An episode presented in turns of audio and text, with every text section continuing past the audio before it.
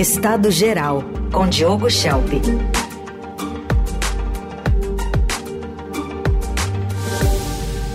Tudo bem, Diogo? Bom dia. Bom dia, Carol. Bom dia, ouvintes. Bom, queria te ouvir sobre essas novidades em relação ao caso Marielle Franco e Anderson Gomes, o acusado Rony Lessa, né, dos assassinatos. Fez um acordo aí de delação premiada com a PF. O que, que pode vir por aí? Carol, em março deste ano, completa-se seis anos do assassinato da vereadora Marielle Franco e do motorista Anderson Gomes, no Rio de Janeiro. Né?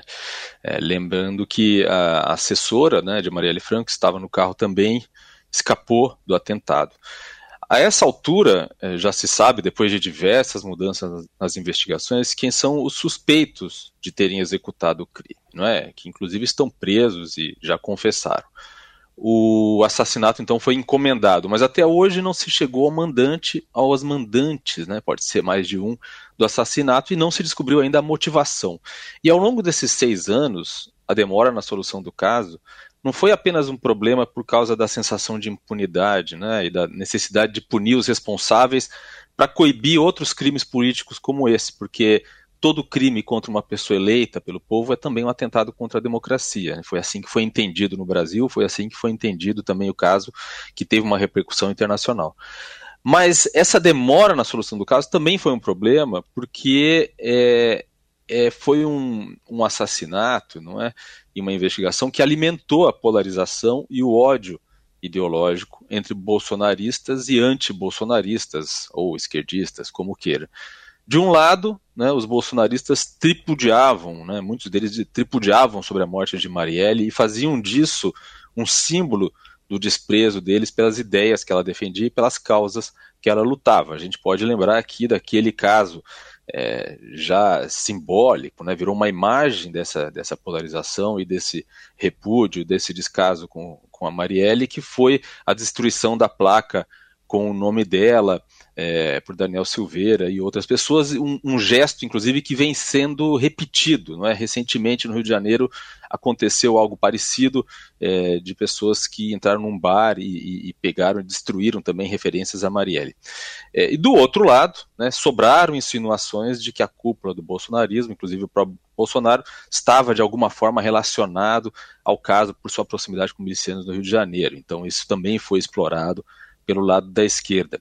E deveria ser do interesse do grupo político de Bolsonaro que o caso seja esclarecido, até para afastar essas acusações. Mas não, não foi o que se viu nesses, nesses últimos anos. Agora é, chega essa informação, trazida pelo jornalista Lauro Jardim do Globo, de que Rony Lessa, que é apontado como autor dos disparos que mataram Marielle Anderson, fechou com a Polícia Federal um acordo de delação premiada. E falta a Justiça homologar essa delação, mas que Rony Lessa já estaria falando, já estaria dando informações.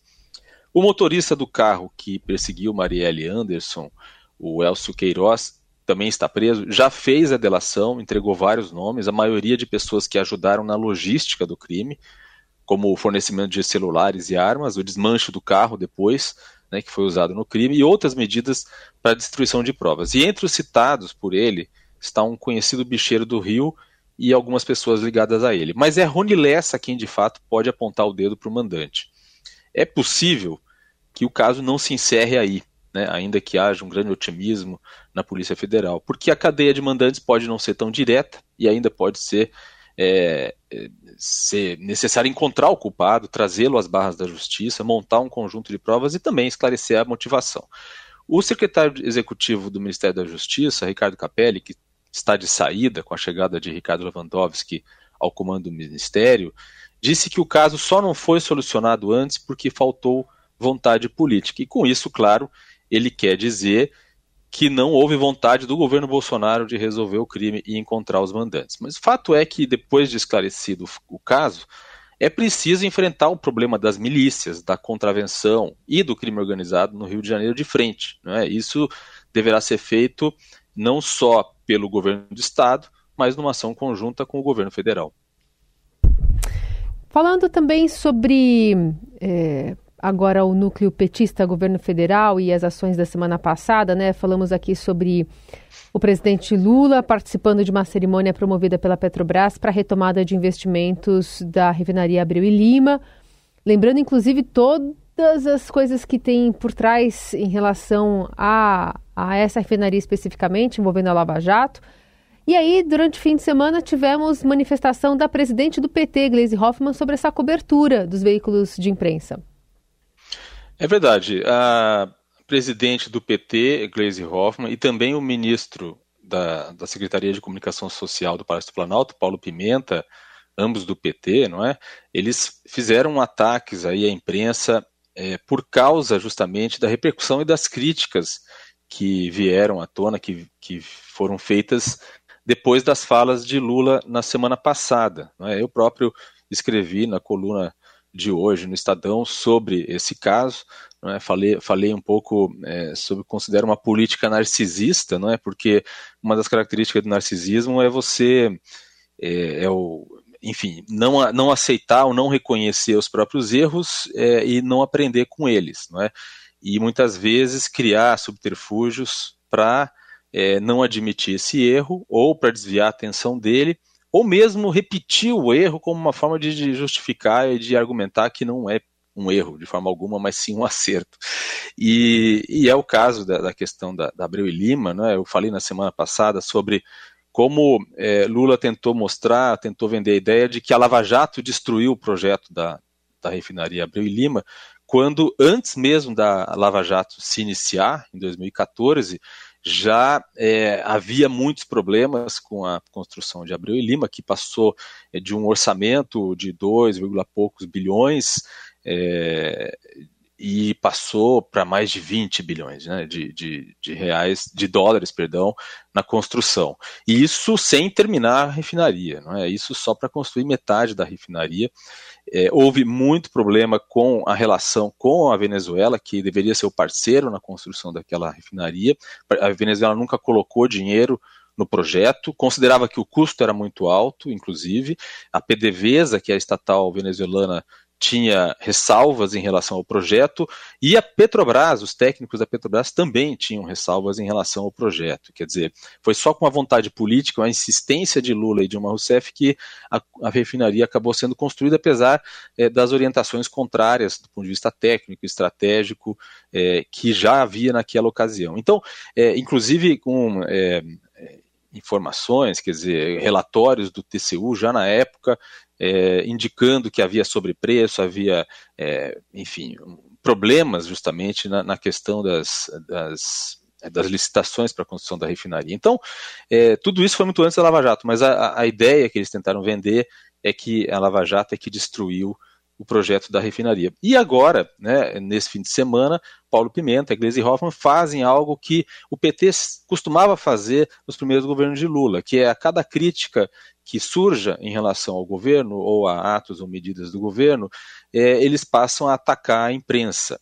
Né, e, e usando expressões como, como se a imprensa brasileira, os veículos jornalísticos estão atuando contra a soberania do país, que são entreguistas, que são subservientes a interesses estrangeiros. Quer dizer, é, é aquela tentativa de desqualificar é, o veículo ou o jornalista que faz a crítica e não de é, usar argumentos para rebater a crítica. Então, essa é uma tendência, é um problema aí de, de, de relacionamento, de postura em relação à liberdade de imprensa no Brasil, que o PT tinha, que nós enfrentamos também durante o governo Bolsonaro e agora retorna no terceiro mandato de Lula. Você quer falar, não está apegado a nenhum espectro político esse pois tipo é. de comportamento, infelizmente.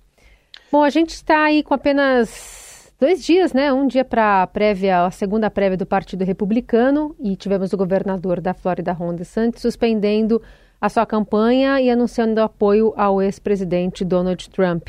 Com essa desistência, Nick Haley acaba ficando como um último obstáculo para Trump no Partido Republicano, Diogo?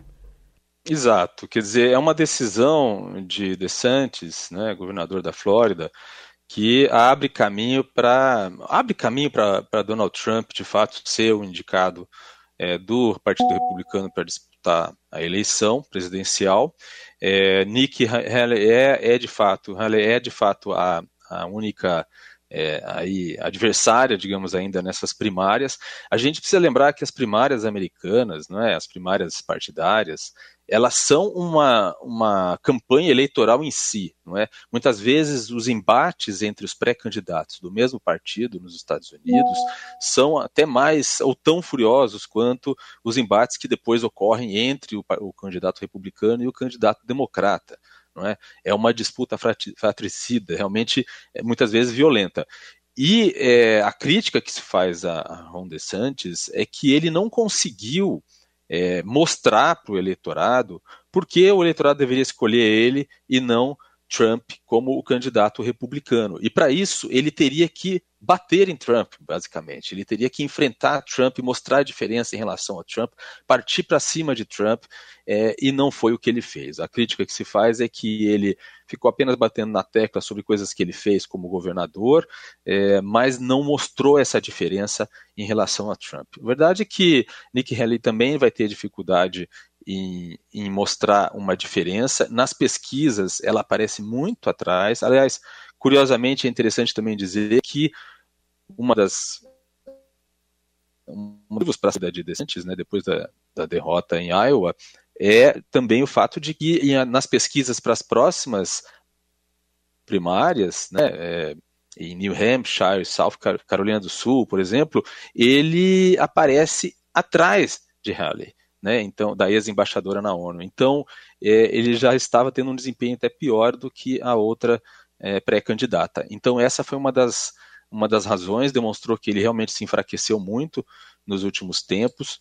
E ele teve, teve outras razões também. Ele teve problemas ali na, na questão do financiamento de campanha, o grupo que uh, administra né, os recursos do Super PAC, como é chamado nos Estados Unidos, para a campanha, e também uma, um embate que ele teve com a Disney, né, a empresa Disney, lá na Flórida, um embate judicial muito, muito forte e também afetou um pouco a imagem dele. Né? O, o Ron DeSantis está enfrentando uma guerra é, judicial com a Disney, porque a Disney criticou uma lei estadual que proíbe a discussão sobre orientação sexual nas escolas primárias. E depois, agora, a Disney está processando a Flórida porque diz que o governador quer anular um acordo sobre o parque temático da empresa no estado, quer assumir o controle, digamos assim, sobre suas operações. Então, quer dizer, até mesmo a Disney entrou nessa história de, de, forma, de forma paralela, prejudicando os planos de Ron DeSantis, mas de fato é que ele não, não conseguiu apresentar uma diferença em relação a Trump. E se Trump não tiver né, uma decisão judicial que o impeça de se candidatar, este ano, no, né, e há e alguns, algumas tentativas em justiças é, estaduais e que podem chegar à Suprema Corte Americana, ele é muito provável que ele seja aí um vencedor nas eleições deste ano e volte à presidência dos Estados Unidos, porque as pesquisas mostram realmente uma vantagem dele sobre Biden. Vamos acompanhar especialmente o resultado dessa primária aqui desse desse, dessa semana, né, em New Hampshire, o que, que vai, vai acontecer sem Ron DeSantis, como é que os republicanos vão se comportar. Esse é o Diogo Schelp, que volta a conversar conosco ainda nessa semana, na quarta-feira. Obrigada, Diogo. Obrigado, Carol. Até mais.